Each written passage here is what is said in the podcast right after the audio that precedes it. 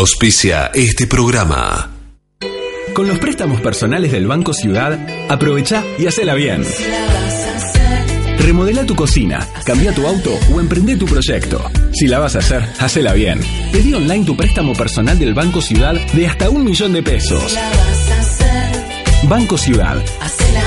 Te quiere ver crecer. Sujete evaluación crediticia por parte del Banco Ciudad. Oferta para cartera de consumo. Consulta vigencias, bases y condiciones en bancociudad.com.ar. Ahorra con plazo fijo digital del Banco Provincia y no ahorres tus ganas de llegar a lo que crees. Para comprarte una tele más grande, darle un gusto a los chicos o cambiar la heladera, obtené ahora tu plazo fijo digital en forma simple y segura desde VIP o cajeros de la Red Link. Plazo fijo digital del Banco Provincia. Para más información consulte en bancoprovincia.com.ar. Banco de la Provincia de Buenos Aires. Quick 33 99 92 42 10-9 Cartera de Consumo. En la noche de los lunes, Valor Agregado. La producción en debate. Una hora para hablar del qué, el cómo y el cuándo de las empresas de la ciudad y el campo. Conducción, Carlos Liaskovich y Mario Esman. Por LED.fm.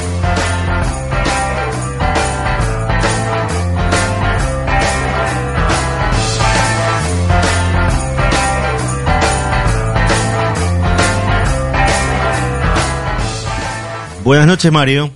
Muy buenas noches, Carlos. Carlos Liaskovich, ¿cómo estás? Muy bien, Mario Esman, ¿cómo estás vos?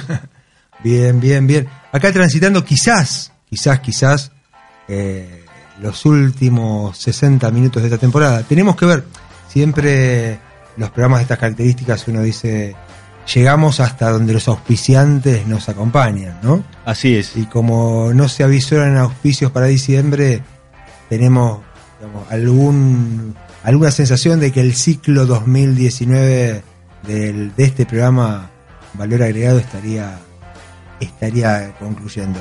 Pero fueron nueve meses intensos, interesantes. ¿no? Sí, sí. Un poco esto de valor agregado la producción en debate. ¿Te animas a, a pasar una entrevista? ¿Ah? ¿Ah? Te voy a entrevistar, Carlos Liaskovich. ¿Cómo no? ¿Cómo no? Adelante. Contame, vos que sos un hombre de los, ¿sos un hombre de los medios? Soy un hombre en los medios. En los medios, ahí la No definición. le pertenezco a los medios.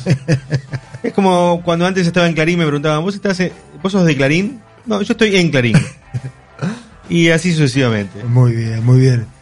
Eh, con Carlos hacemos el suplemento Emprendedores y Pymes de ámbito financiero y vale, creo que en todo el año no lo hicimos, es, por ahí sí lo hemos dicho lo que hacemos juntos, pero no contamos qué, qué es el suplemento, qué implica.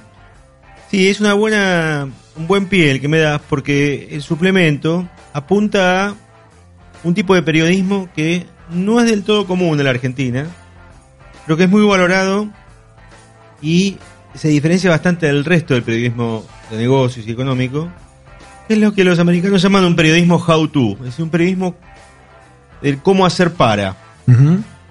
Y en eso nos empeñamos, tanto en el suplemento como en, el programa de radio. ¿Qué implica este periodismo how cómo hacer para? Mostrarle soluciones a quien nos lee o a quien nos escucha. Y mostrarle soluciones a su alcance y no marearlo con datos macroeconómicos que exceden largamente a lo que puede hacer una pequeña empresa o a lo que puede hacer un emprendedor.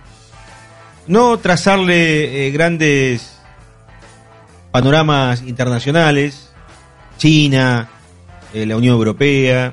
Por supuesto, tiene que formar parte de su cultura general, de su contexto, tiene que saber de qué se trata, pero nosotros nos hacemos hincapié en eso.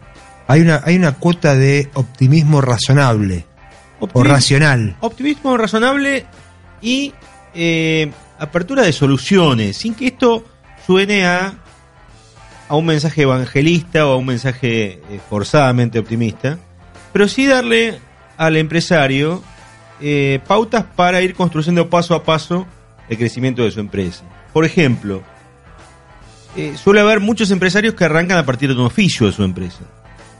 Eh, por lo tanto, manejan su oficio, pero no manejan el oficio de empresario. Entonces nunca nadie los capacitó en recursos humanos, en ventas, en negociación, en eh, logística.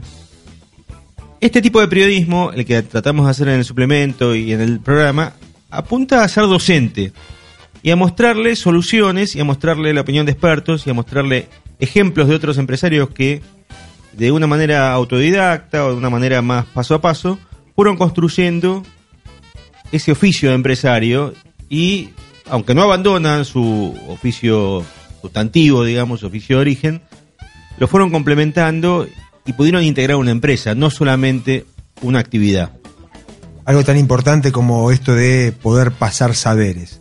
Poder pasar saberes, exactamente, y que además es una variable poco eh, mirada muchas veces en, eh, digamos, desde la política económica, porque se miran siempre, como es obvio, variables macro, pero no eh, cuellos de botella adentro de las empresas, que tiene que ver mucho con la capacidad del dueño, del fundador.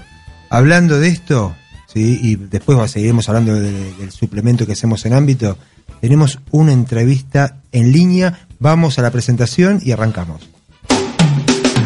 La entrevista con valor agregado.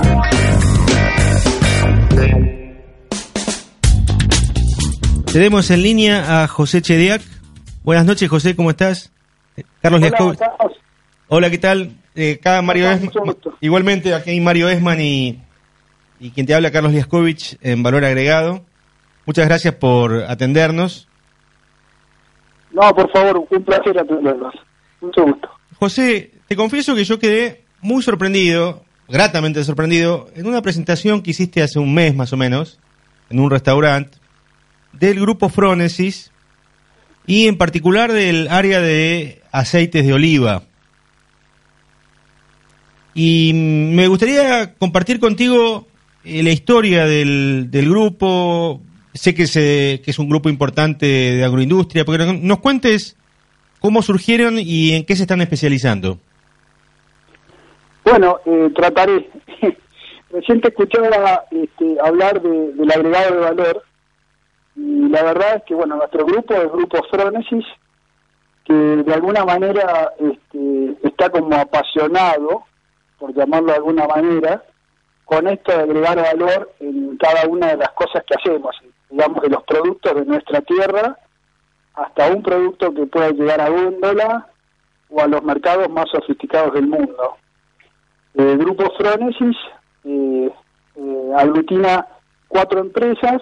Una es Tecnofood, que es una empresa de servicios alimentarios, Solfruit, que tiene una división alimentos y una división aceites, y vitícola también, y luego este, Nutri Corrientes y Nutri Santiago, que son Nutri Santiago una planta de, elaboración de panificados especiales para este, nuestros desarrollos, digamos, de nutrición infantil, y Nutri Corrientes, que es una planta establecida en el núcleo arrocero de la Argentina, en Mercedes, que cuenta con, con dos naves con distintas aplicaciones. En una hacemos extrusión de cereales, básicamente de arroz y maíz, este, porque esa planta, desde su concepción, fue pensada como una planta libre de gluten, apta para celíacos.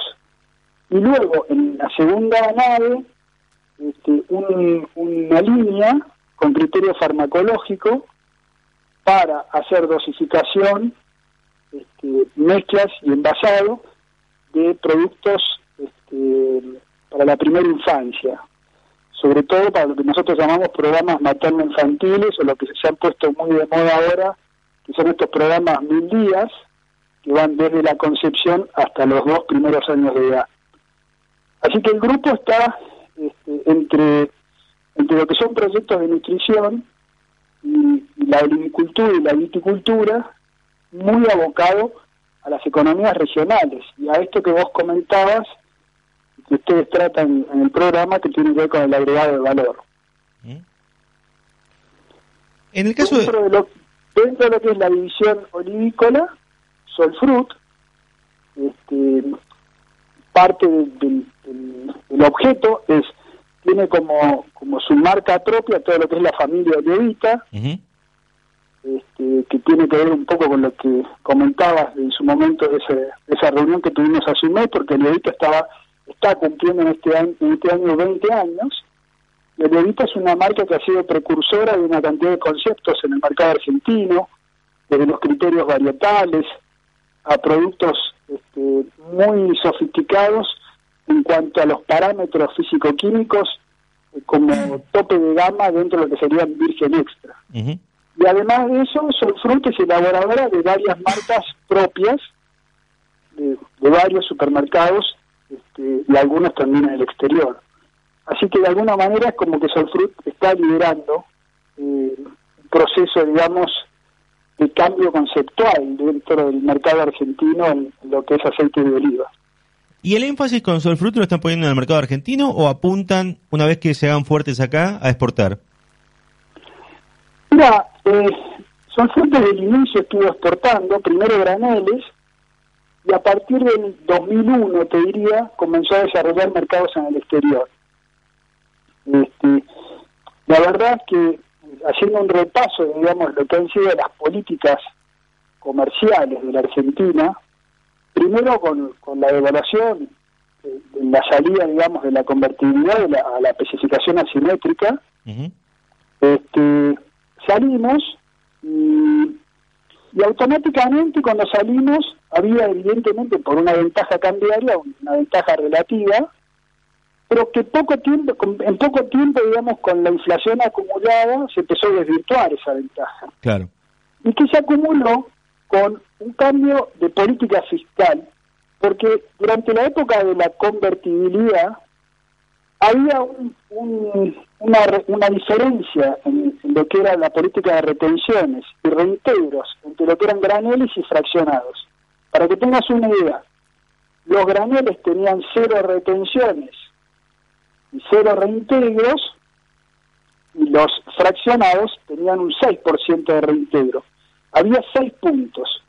Luego, cuando ya entramos en, después del 2001 en lo que es la especificación asimétrica, se igualaron este, los dos, las dos este, formas, digamos, los graneles y los fraccionados, los dos en 5% de retenciones. ¿Qué quiere decir?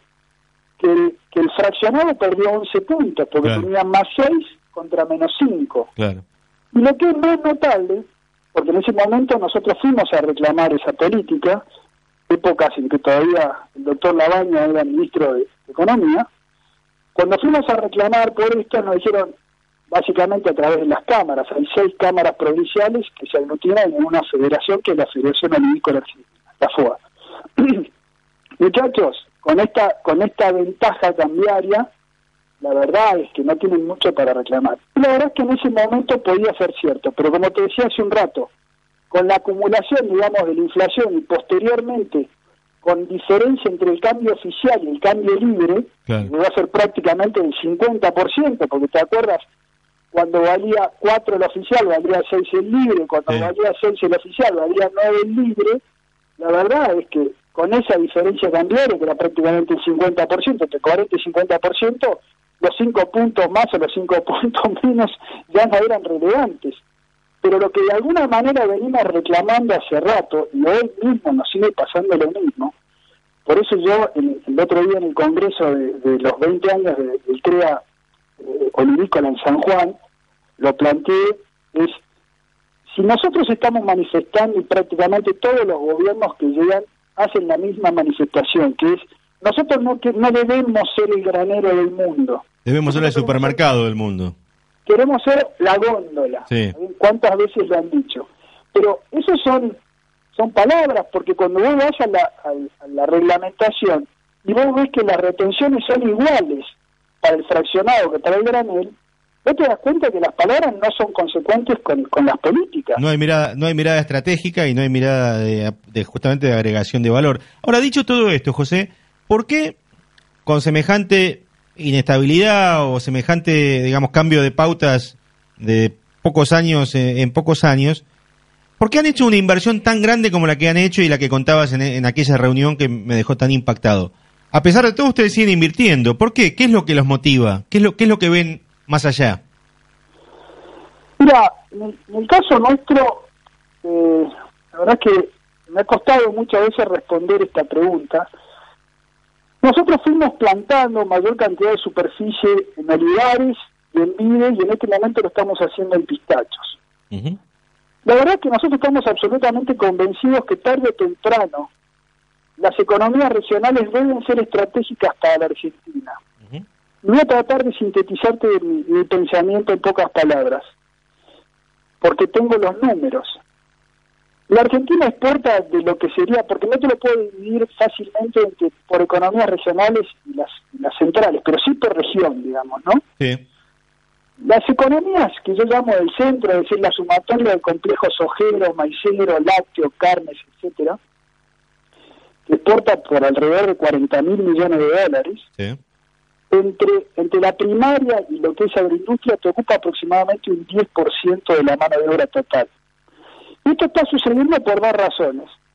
Primero porque la pampa húmeda se ha tecnificado tanto, pero Claro. tanto, la verdad es que es un ejemplo a nivel mundial, ¿no? que la- esa, esa altísima tecnología hace que la demanda de mano de obra sea cada vez menor. La tendencia es a usar cada vez menor cantidad de gente para más exportaciones. Claro. Ese número, para que lo tengas más o menos, eh, eh, por cada millón de dólares que produce Producto Bruto, son entre 7 y 8 personas por cada millón de dólares de producción bruta. Cuando hace- y, y eso hace que, como te decía, que los- esos 40 mil millones de dólares ocupan aproximadamente el 10% de la mano de obra total. Cuando vas a las economías regionales, las exportaciones son aproximadamente por 4 mil millones de dólares, donde los dos que empujan seriamente es cítricos y vino, básicamente limón y vino, pero te ocupan el 6% de la mano de obra total argentina.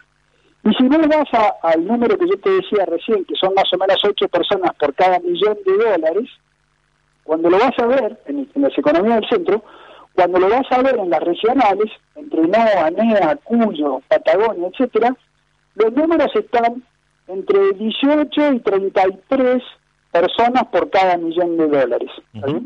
O sea que puede ir hasta 5 o 6 veces. Claro. Cuando nosotros tenemos un 30 y pico por ciento de pobreza, si nosotros pensamos que de la pobreza salimos dando trabajo a la gente, yo no tengo ninguna duda que las economías regionales deberían estar en la agenda de nuestros de nuestros gobiernos, porque no, no es solamente dar trabajo, es modificar de alguna manera la, la estrategia país. Es un país que se viene concentrando hacia los puertos, Sí, que no se desarrolla hacia el interior. Cuando vos volás en Argentina de noche, los que andamos mucho por el interior, te das cuenta que venís volando por, por una cosa que es oscura, donde ves pocas luces, pocas ciudades, y llegás hacia los puertos y encontrás, tanto en el caso de Rosario como Buenos Aires, una estrella luminosa este, increíble, donde se va acumulando cantidad de gente en el conurbano, que tarde o temprano eh, dirige los destinos del país a través de las elecciones. Sí, sí, sí, entiendo claramente, sí. Con lo cual, eh, no, no es solamente una, una cuestión de, de política económica, sino de política social, de política territorial, de, geopolítica en el fondo.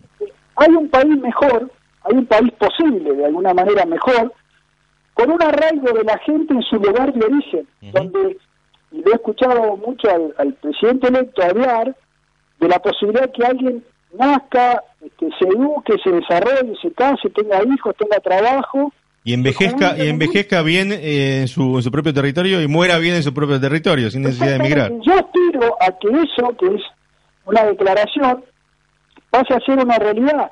Pero para eso hay que tener un plan, hay que tener un plan estratégico donde las economías regionales necesitan cuatro o cinco grandes definiciones para que eso suceda.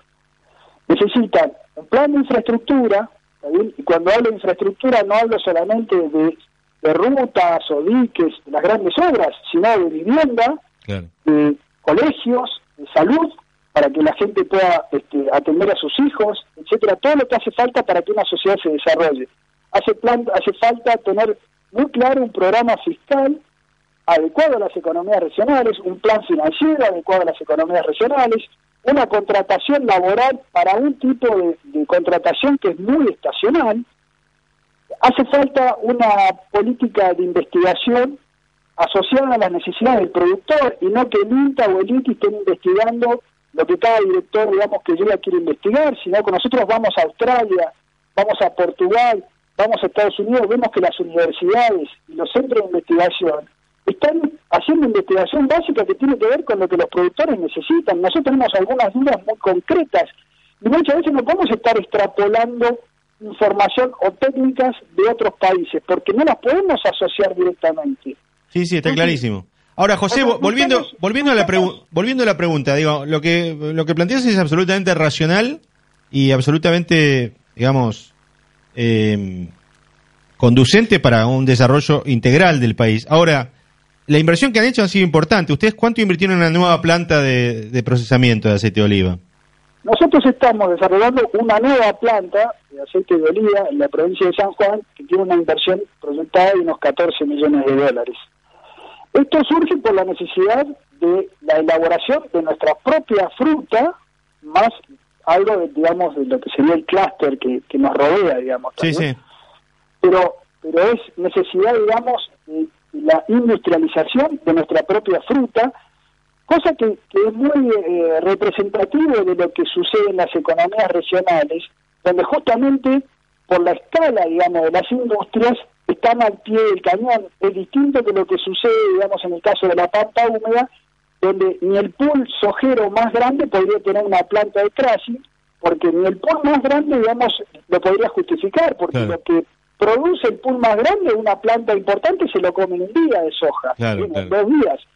En el caso nuestro, la escala permite que uno pueda elaborar. Nosotros tuvimos que agrandar la bodega por la producción de uva que tenemos para vinificar, y al agrandar la bodega absorbimos, estamos absorbiendo nuestra vieja planta de aceite de oliva. Por eso tuvimos que salir a construir una nueva, una nueva planta. Pero, pero, el plan, pero el plan de que tienen ustedes, además del mercado interno, obviamente es exportar. Nosotros estamos exportando, este, estamos exportando básicamente graneles, estamos exportando pocos fraccionados, un poco a China, un poco a Uruguay, este, estamos tratando de desarrollar algunos mercados nuevos, pero la verdad es que las, las políticas, digamos, este, cambiarias y fiscales no te permiten hacer programas de largo plazo. A mí ya me pasó que nosotros en su momento tuvimos en Estados Unidos, ya digo, del 2001 hasta el 2010, llegamos a desarrollar 2.000 bocas en la costa este americana, teníamos oficina en Filadelfia, y, en, Brasil también teníamos dos bocas teniendo oficinas en Porto Alegre y en San Pablo. También teníamos 2.000 bocas con la marca Oliovita, con la banderita argentina, con todo el producto como, debería ser, con valor agregado local. Pero cuando llegamos al 2010 se nos hizo ya insostenible justamente por la diferencia cambiaria. A partir de ese momento seguimos exportando solamente graneles.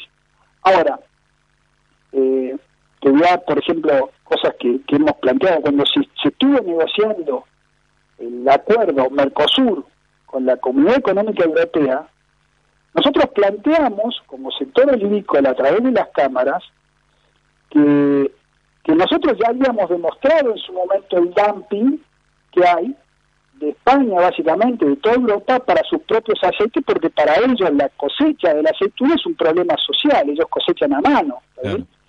Tienen mucha gente metida básicamente en el sur de España, en todo lo que es Andalucía, donde hay dos millones de hectáreas de olivares, que esa gente seguía a la ciudad. Bueno, yo entiendo que ellos por una razón u otra quieran defender eso, pero nosotros no podemos abrir nuestros mercados inocentemente pensando en que hay fair play, porque la verdad es que no lo hay. O sea, yo, yo estoy a favor del libre comercio. Nosotros nos planteamos que estamos a favor en general del acuerdo de libre comercio, pero debemos atender situaciones puntuales porque el, quebranto que le vamos a producir al sector es muy grande. Para nosotros el Mercosur es interesante. Claro. Y bueno, fíjate que lo que ha pasado en Estados Unidos, que Estados Unidos le acaba de poner un 30% de arancel a los productos españoles fraccionados, porque, porque lo ha demostrado. Entonces, bueno, cuando yo veo estas cosas, digo, ¿cómo va la agricultura? Porque eh, también las economías regionales estamos frente a una sobreproducción mundial que ha tirado los precios para abajo. Y nosotros en Argentina, sin determinar este, cuál es la política que queremos, no solamente para la agricultura, sino para las economías regionales. Las economías regionales en general, sí que considero que son estratégicas, porque de lo que yo te estoy hablando de la agricultura pasa lo mismo con las peras, con las manzanas, con el ajo, con la cebolla. Sí, sí, está clarísimo. La caña de azúcar, con el algodón. Bueno, se abre un tema eh, muy grande, eh, José, y nos comprometemos para volver a, comunicarnos contigo y para hacerte partícipe también del suplemento eh, Emprendedores y Pymes de Ámbito, para, para ahí también volcar esta, esta problemática y el intercambio. Bueno, Eh, obviamente a, a, a tu disposición, a lo que ustedes necesiten, muy agradecido por darnos la posibilidad de, de expresarnos y comentar un poco las situaciones que vamos viviendo. Perfecto. Bueno, José, nos- nos- entonces nos volveremos a comunicar y, y esto ha sido un- una muy buena introducción para entender el- la problemática del, del mercado del aceite de oliva y de las economías regionales en general. Dale, muchísimas gracias, un abrazo grande. Un abrazo grande. ¿eh? Gracias. Estuvimos conversando con José Chediak, titular del grupo Frónesis.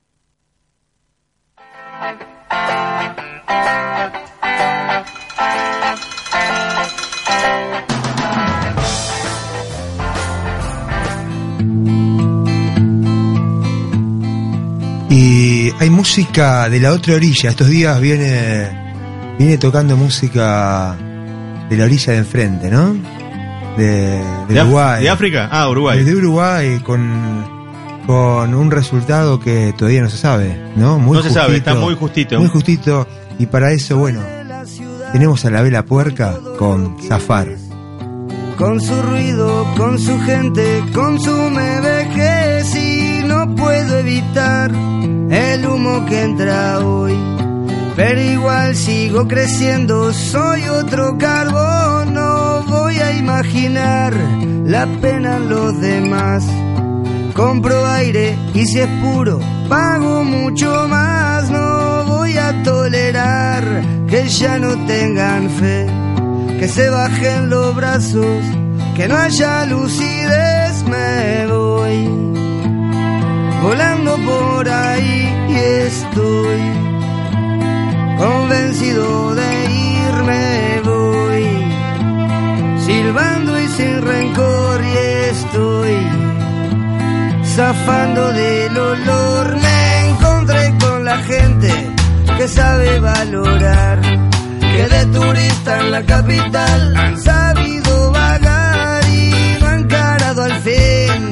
cruda realidad de respirar hollín, de llorar alquitrán y empiezo a envejecer sudando mi verdad, criado para toser con mucha variedad y a dónde ir parar cargando con mi olor. Deberíamos andar desnudos para sentirnos mejor. Me voy volando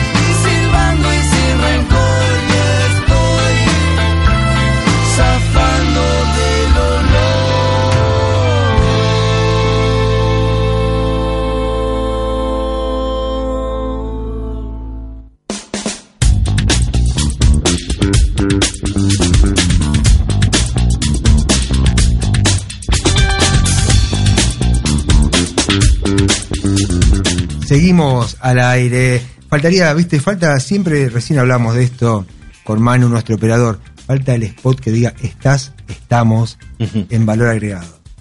Bueno, Carlos, las expectativas, ¿no? Esta cuestión de las expectativas que tienen los empresarios, algunos como el que recién entrevistaste, eh, respecto a que tiene una visión como empresa, más allá de, de los gobiernos, de invertir. Y hay una expectativa en cuanto a qué pasa con el nuevo gobierno, pero en realidad había también una expectativa qué pasó o qué pasaba con el gobierno anterior. ¿Te acordás? Hace exactamente cuatro años. cuatro años, eh, Daniel Millán, que es el titular de una empresa cosmética, eh, hizo un video eh, que circuló en las redes sociales. Vos, más o menos, ¿qué, qué, qué te acordás de ese video? Me acuerdo muy bien porque era muy impactante. Primero, eh, por su estilo muy horizontal y muy eh, directo. Él estaba hablando con sus propios trabajadores, contándole por qué eh, votar a un proyecto como el que representaba Macri iba a representar justamente una declinación de todas las variables económicas y un aumento de la desocupación y se ve los problemas en general de toda la economía argentina. Y él lo planteaba como empresario. Y ante su propia gente que estimaba que este, podía llegar a votar a Macri siendo trabajadores. Vos sabés que, eh, viste, cuando uno dice empresario, dice pyme, por ahí estaba pensando en una empresa pequeña. Eh, Daniel Millán tiene una, o contaba en aquel momento, con una empresa mm, con 460 trabajadores. No es una empresa de las pequeñas, sino más bien de las medianas. Sí, yo te diría que incluso con esa dotación es más que mediana, ya es una grande, una grande nacional eh, de, de Bueno, como su historia como empresario, es una empresa que nació en 1983 aproximadamente, cuenta hoy con unos 36 años de, de historia, trayectoria. Empezó trabajando él en Odol, que también al mismo, del mismo rubro cosmético, después se abrió con su propia empresa. Pero nos interesaba poder charlar con él. eh, hoy justamente a esta hora él estaba en un programa de, televisión, con lo cual accedió que le hiciéramos una entrevista y la, la grabamos. ¿Y qué nos dijo respecto a los pronósticos eh, que tenía en aquel momento y la realidad? Eh, ¿Qué le pasó a esa empresa y al sector, eh, a su sector que él representa en estos cuatro años? ¿Y qué nos decía? Bueno, concretamente la, la realidad eh, superó ampliamente lo que uno presuponía o lo que yo presuponía en ese momento. Yo pensé que sí íbamos a ir hacia un proceso de liberación de la economía con apertura de importaciones, pero eh, lo que nunca me imaginé que todo iba a ser tan drástico. Las primeras medidas que fueron las que eh, tuvieron que ver con la actualización de las tarifas eh, fueron muy fueron muy conmocionantes para sobre todo para las pymes. En el caso nuestro eh, nosotros eh, en do- hasta mediados de 2016 más o menos mantuvimos la actividad y a partir de ahí empezó a caer y y, y, en y perdimos 100 puestos de trabajo esto tiene que ver con la caída del consumo y no solamente con la caída del consumo, sino que hubo un deterioro del salario real de la gente, de los trabajadores, eh, pero además hubo una transferencia de parte de ese salario a las nuevas tarifas. Con respecto al sector, el sector eh, sufrió lo que sufrió todo, toda la economía eh, por la caída del mercado interno. Eh, es, eh, es verdad también que las importaciones no fueron lo que más nos afectaron en el rubro, eh, eso no, no, no nos complicó. Sí hubo cierre de laboratorios históricos que estaban en que estaban desde tenían más de 40, 50 años en el mercado.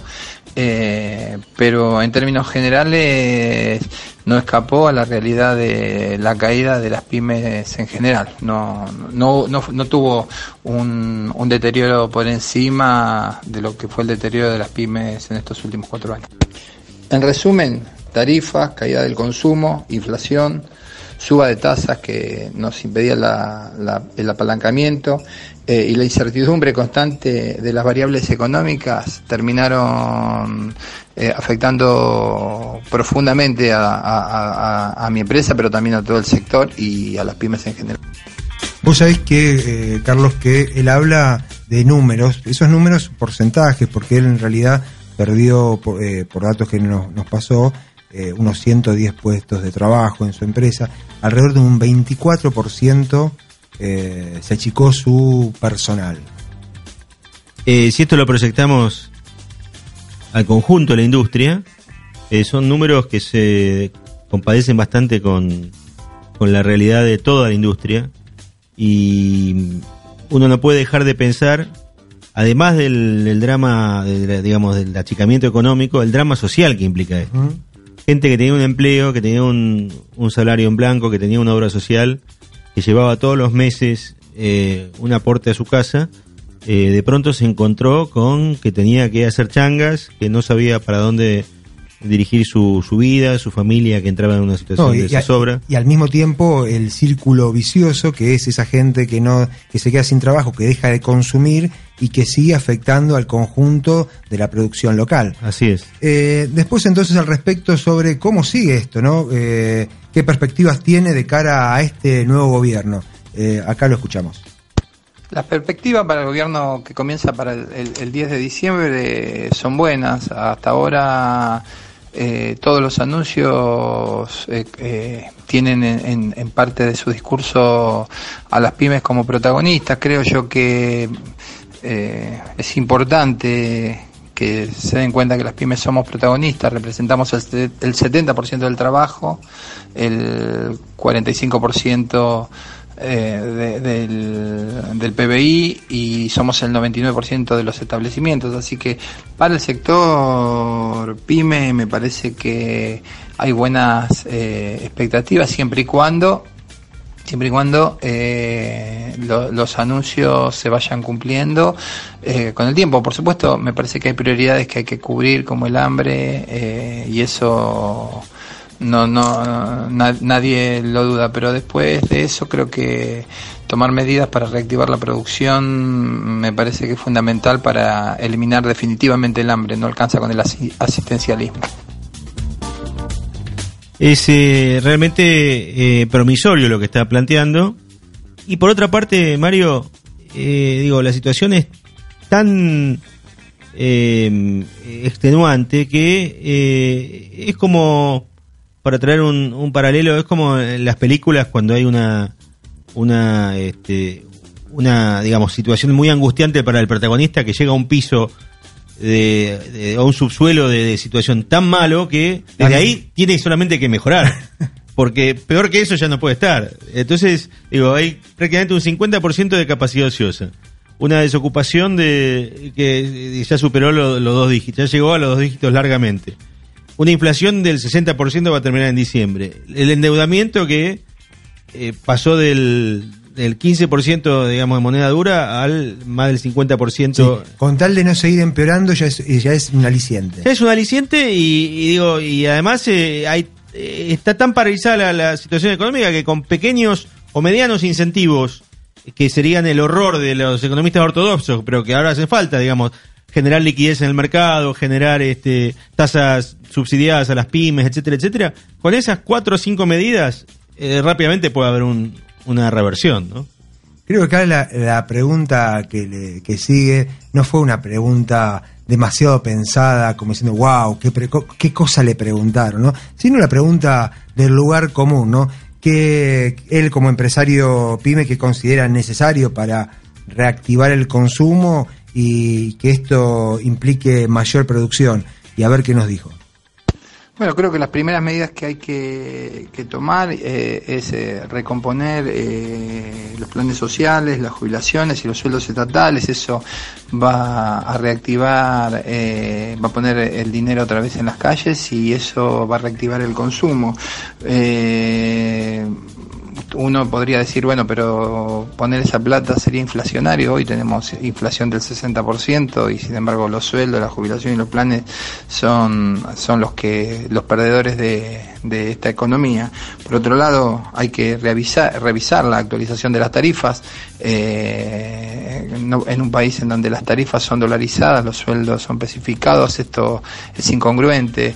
Digo, me parece que ahí hay que, que, tratar de, llegar a algún acuerdo intermedio donde las tarifas estén de acuerdo a lo que la gente gana.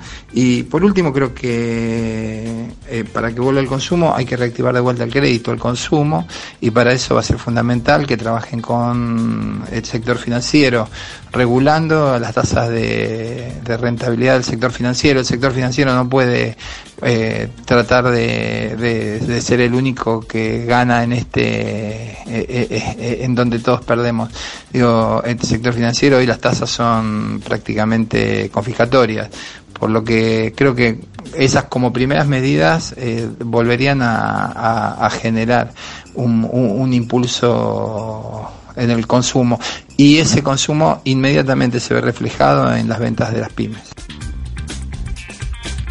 Claramente, digo, prácticamente parecía como si estuviéramos eh, en, sintonía antes de escucharlo, pero antes de escucharlo, pero realmente eh, son medidas hasta elementales, hasta básicas eh, para poder recuperar nuevamente el nivel de producción y el nivel de, digamos, de, círculo virtuoso de la economía, ¿no? Hay una cuestión que después sigue que es, bueno, teniendo en cuenta estas necesidades de generar mayor demanda, eh, y en, un marco de una pérdida de poder adquisitivo del salario, que hay que aumentarlo, ¿cuáles son las, realmente las posibilidades de las pymes de poder aumentar los ingresos de sus trabajadores? Escúchalo. Si el Estado es el, el, primer impulsor de, tomar medidas que reactiven la economía eh, y el consumo y, bajan las tasas de crédito para, para las pymes. Hoy las pymes eh, el, principal problema que tienen es que no están pudiendo apalancarse. Entonces, por ahí a lo mejor los aumentos deberían venir con alguna asistencia desde el Estado, en términos de impuestos o en términos de créditos. Eh, pero yo estoy convencido que si esa plata le llega a los bolsillos de los trabajadores, los trabajadores inmediatamente lo vuelcan al consumo. Es verdad que hoy existe un atraso en el consumo de la gente, lo que implica que primero van a tener que sanear las deudas que han contraído, que no son pocas, eh, pero creo que eh, realmente la, las pymes, eh, si el, primer, el puntapié inicial lo da el Estado, las pymes con voluntad y aquellas que no estén muy complicadas, tienen posibilidades de recomponer en un mediano plazo el salario de los trabajadores. Eh, siempre y cuando esto vaya acompañando ¿no? el crecimiento del consumo. Es decir, no, no se puede, hoy las pymes no pueden dar un aumento si esto no se revé. Y por otro lado, también hay que revisar el tema impositivo. Eh, las pymes hoy tiene, están enredadas en una maraña de impuestos, tasas, servicios, que creo que en una nota leí que ya, ya estaban en el orden de los 140 y pico, 150 servicios, cuando en realidad eh, todos los impuestos se recaudan por cuatro, el 75% de los impuestos se recaudan por cuatro tasas, por cuatro impuestos. Entonces, bueno, habría que revisar eso y suspender por un tiempo los embargos de, las DG, de, la DGI que afectan a una cantidad importantísima eh, de pymes que, bueno, ahora estaban suspendidas hasta noviembre, pero que esto se tendría que extender. Eh, pero creo que es más, está en la voluntad de, de las pymes eh, mejorar el salario de sus trabajadores. La verdad, escuchándolo, Mario, eh, me acuerdo siempre de una eh, determinación que, tomó Perón allá por los años 40, que a mucha gente lo sorprendió, que era eh, poner a empresarios exitosos al frente del, de los sucesivos, digamos, ministerios de Hacienda, como se llamaba en aquella época. Estás pensando en uno en especial. sí, en varios, digamos, pero quiero decir, la sensatez que tienen los empresarios, los empresarios bien formados, con con prudencia, con sentido común, que tenga una mirada más global, no solamente de su propia empresa, eh, es imprescindible en este momento. Y por supuesto hacen falta otras herramientas para manejar un ministerio, pero no pueden no estar los empresarios asesorando, eh, aportando su experiencia, aportando eh, cómo vivirían o cómo van a vivir ellos ciertas medidas que se toman desde las oficinas del análisis macroeconómico. Y esto me parece que es lo que está poniendo en juego eh, Daniel Millán. O sea que por último, y para cerrar, como empezamos la, la, la charla con él, fue recordarle su video, eh, el video que se hizo viral, él hablándole a sus trabajadores, diciéndole qué pasaría con la llegada de un gobierno que impulsara políticas neoliberales para eh, el marco de una pyme. Entonces la pregunta fue si volvió a repetir esa charla con sus trabajadores. Escúchalo.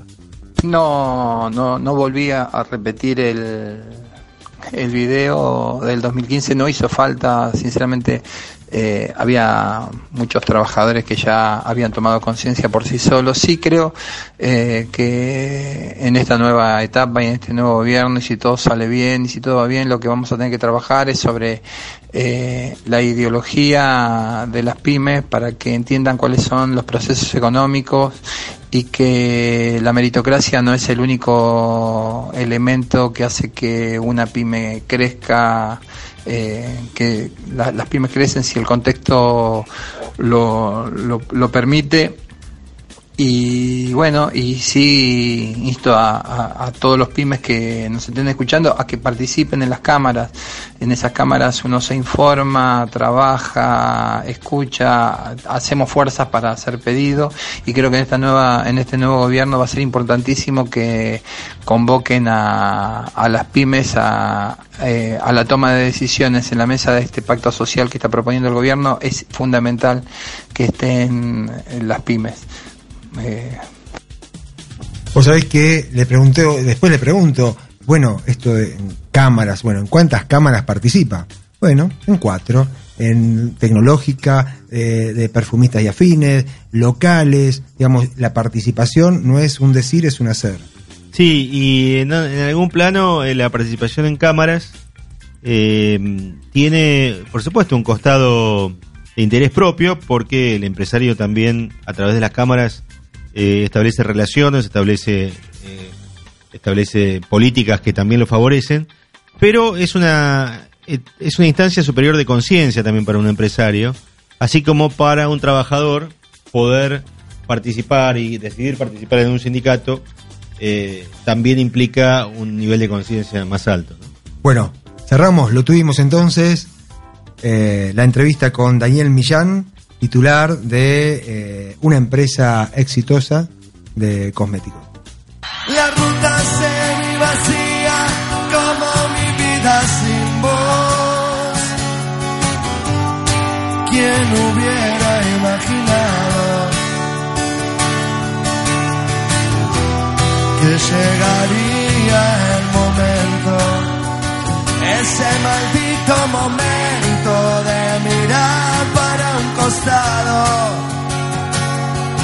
y no verte en mis mañanas ni sonreír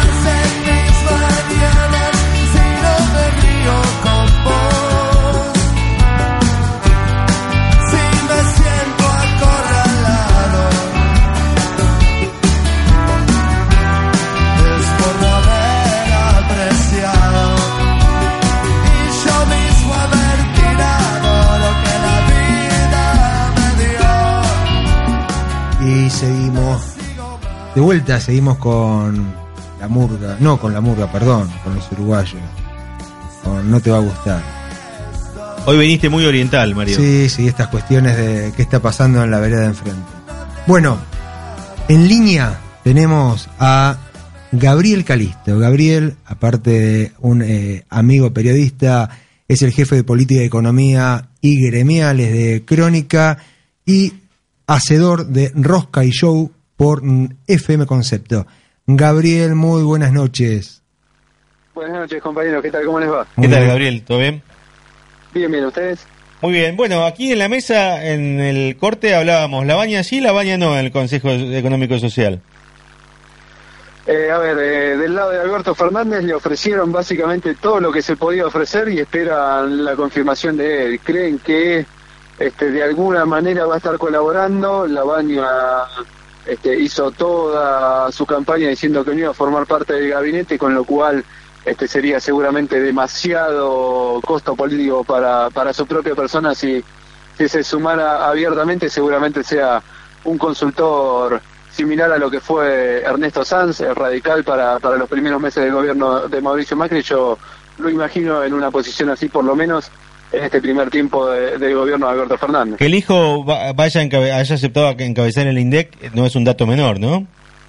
No, no, también está ahí la cercanía con Sergio Massa que va que va tratando de, poner su estructura y, y sus dirigentes cercanos. Recordemos que Marco Labaña hizo este, casi toda su carrera, digamos, dentro del bloque del Frente Renovador de Sergio Massa eh, y se abrió solamente para, para acompañar a su papá en, en, en, la disputa porteña. ¿Y el resto de los ravioles del gabinete, del gabinete cómo lo imaginas, Gabriel? Y por ahora estamos viendo una repartija donde los nombres se van confirmando muy de a poco, eh, donde las sillas importantes todavía no están de ninguna manera cerradas, se habla de Eduardo Guado de Pedro en el Ministerio de Interior, de Santiago Cafiero en la jefatura de gabinete, eh, nombres que todavía no tienen confirmación de, del sector de Alberto Fernández, que está esperando hasta último momento y sobre todo falta la silla más importante que es la de economía, este para ver cuál va a ser eh, no solo el plan, sino la estrategia para, para los distintos frentes eh, de esta crisis profunda y, muy dura de, salir que tiene que enfrentar el gobierno entrante. ¿En provincia de Buenos Aires ya hay eh, confirmado algún eh, ministro?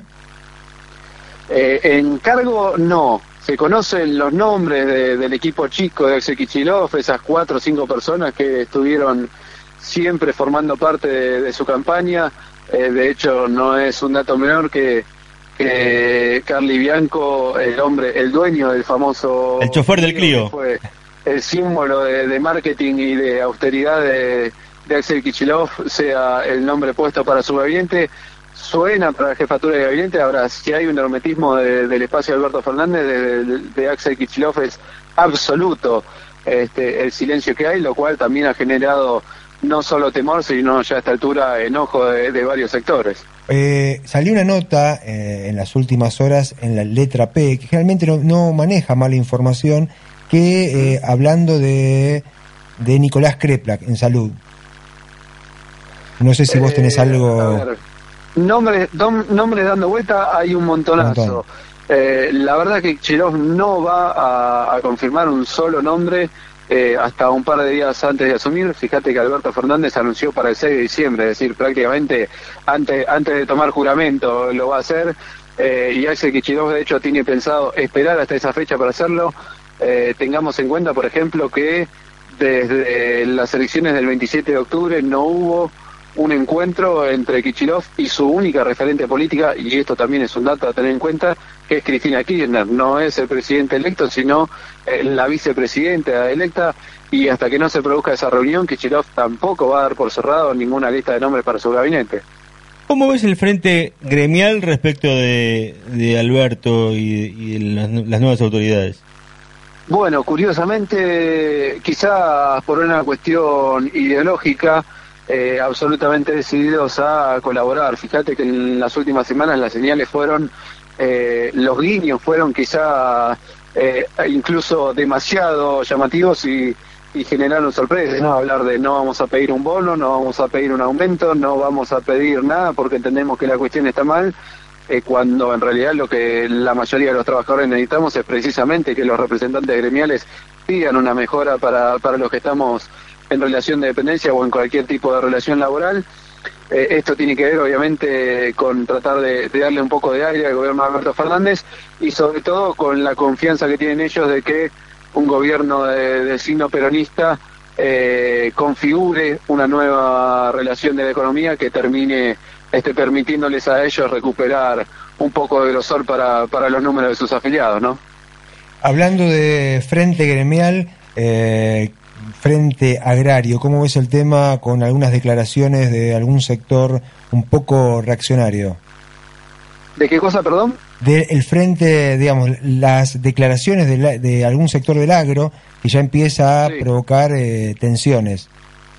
Bueno, es que más allá de las declaraciones, eh, en el caso del agro hay que mirar un dato concreto y es que eh, anticipando que van a subir las retenciones, cosa que de hecho el, el propio gobierno de Cambiemos había planteado hacer y finalmente por una decisión ideológica de Macri no se hizo, eh, anticipando que el próximo gobierno va a aumentar las retenciones, el agro vendió anticipadamente buena parte de su cosecha precisamente para que a la hora de que cambie el esquema decir, no, miren, yo ya tenía esto vendido, no me pueden cobrar esta nueva alícuota. Claramente eh, el sector del agro tuvo en Macri un aliado eh, incondicional en lo económico y también desde lo político eh, y anticipa que el regreso del peronismo va a llevar a, otra estructura porque claramente el gobierno que entra va a necesitar de dólares genuinos y en un país tan limitado en cuanto a exportaciones como el nuestro, eh, el agro sin lugar a duda es esa caja grandota donde uno puede meter mano. Está clarísimo. Eh, escapa tu área, pero ¿alguna mirada sobre la relación con Bolsonaro y el Mercosur? Perdón, no le escapa tanto, lo tienen en el núcleo familiar. Ah, porque Maricela Spini, su compañera, eh, es eh, periodista de ámbito financiero eh, de internacionales, así que lo debe debatir en la mesa si no es de su incumbencia. Lo hemos conversado en algunos viajes hacia la radio. a ver, lo que me dice ella que sabe un poco más que yo es que obviamente del lado de Alberto Fernández va a tener que construir una relación diplomática. Ustedes este, hablaban recién con un empresario de una industria pyme. Eh, si se plantea reactivar la economía, uno de los sectores claves que de hecho tiene mayor capacidad ociosa del país es el sector automotriz, ¿no? Que tiene eh, creo que un 34 35% nada más de su capacidad instalada eh, ocupada y para reactivarlo lo que hay que hacer es venderle autos otra vez a Brasil, que era el gran comprador que dejó de, de precisamente abastecerse por su propia crisis económica y en ese sentido la relación con Bolsonaro va a ser clave y Alberto Fernández lo sabe. Eh, recordemos que la industria automotriz es buena parte de la economía de Córdoba de Santa Fe, un sector donde Mauricio Macri también le ganó las elecciones y donde Alberto Fernández necesita recuperarse.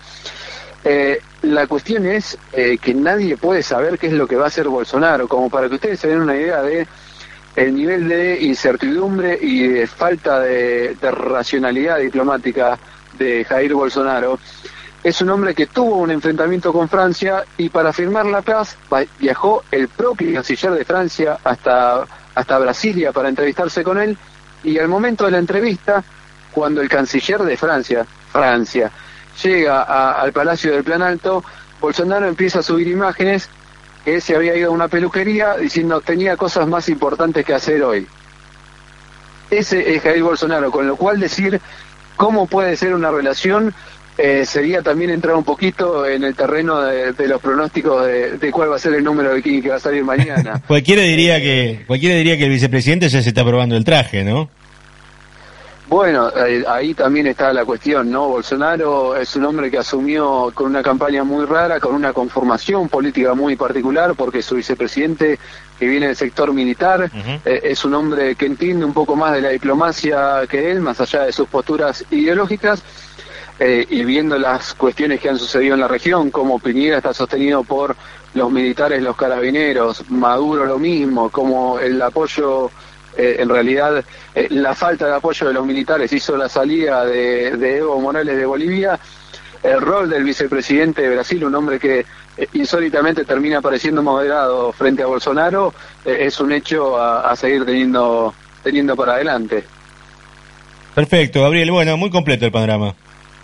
Nuevamente, como siempre, es un gusto. Vamos a ver cómo, cómo se puede salir, porque de vuelta eh, me gustaría subrayar lo profundo de, lo que es la crisis económica, que no va a ser nada fácil como se vio en la campaña el gestito de levantar la tarilla y reactivar la economía.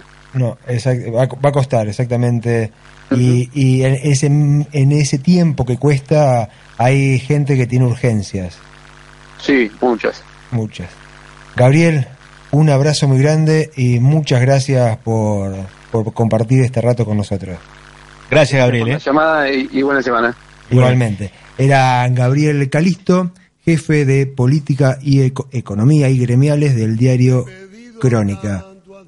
Y ahora, el hombre que le pide a Dios vuelve con nosotros. Bueno, como dijimos al principio del programa de hoy, es el último programa de noviembre y quizás sea el último de la temporada si diciembre no continúa con auspicios, pero hasta noviembre los teníamos. Así es. Bueno, de cualquier manera nos seguiremos viendo, si no este año, el, el año 2020. Exactamente, y seguimos con el suplemento en ámbito financiero. Y muchas gracias a nuestro querido operador, Manuel, que siempre está ahí disponible y muy, muy alerta. Gracias, Manuel. Chao. Chao. Nada como juntos a la paz. caminos de desandar. Pero no, no lo perdí, ese héroe que hay en mí, nada como ir juntos a la paz.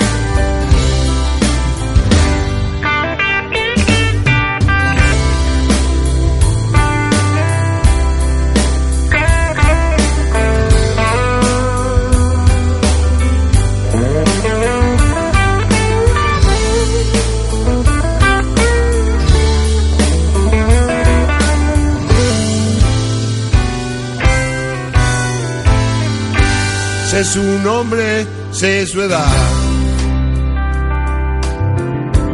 Y sus gustos en la intimidad. Cuando un corazón se entrega y el mañana nunca llega, ¿qué más puedo hacer? Nada como ir juntos a la paz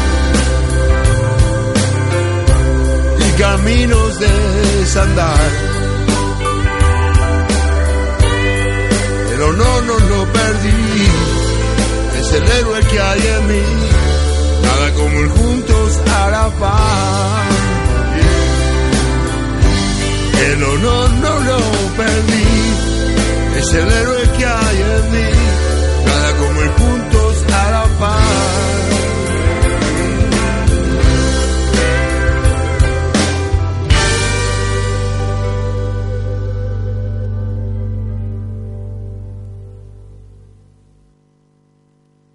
Auspicio este programa. Con los préstamos personales del Banco Ciudad, aprovecha y hacela bien. Remodela tu cocina, cambia tu auto o emprende tu proyecto. Si la vas a hacer, hacela bien. Pedí online tu préstamo personal del Banco Ciudad de hasta un millón de pesos. Banco Ciudad. Te quiere ver crecer. Sujeto a evaluación crediticia por parte del Banco Ciudad. Oferta para cartera de consumo. Consulta vigencias, bases y condiciones en bancociudad.com.ar. Ahorra con plazo fijo digital del Banco Provincia y no ahorres tus ganas de llegar a lo que querés. Para comprarte una tele más grande, darle un gusto a los chicos o cambiar la heladera, obtené ahora tu plazo fijo digital en forma simple y segura desde VIP o cajeros de la Red Link. Plazo fijo digital del Banco Provincia. Para más información consulte en bancoprovincia.com.ar. Banco de la Provincia de Buenos Aires. Quit 33 99 92 42 10-9 Cartera de Consumo.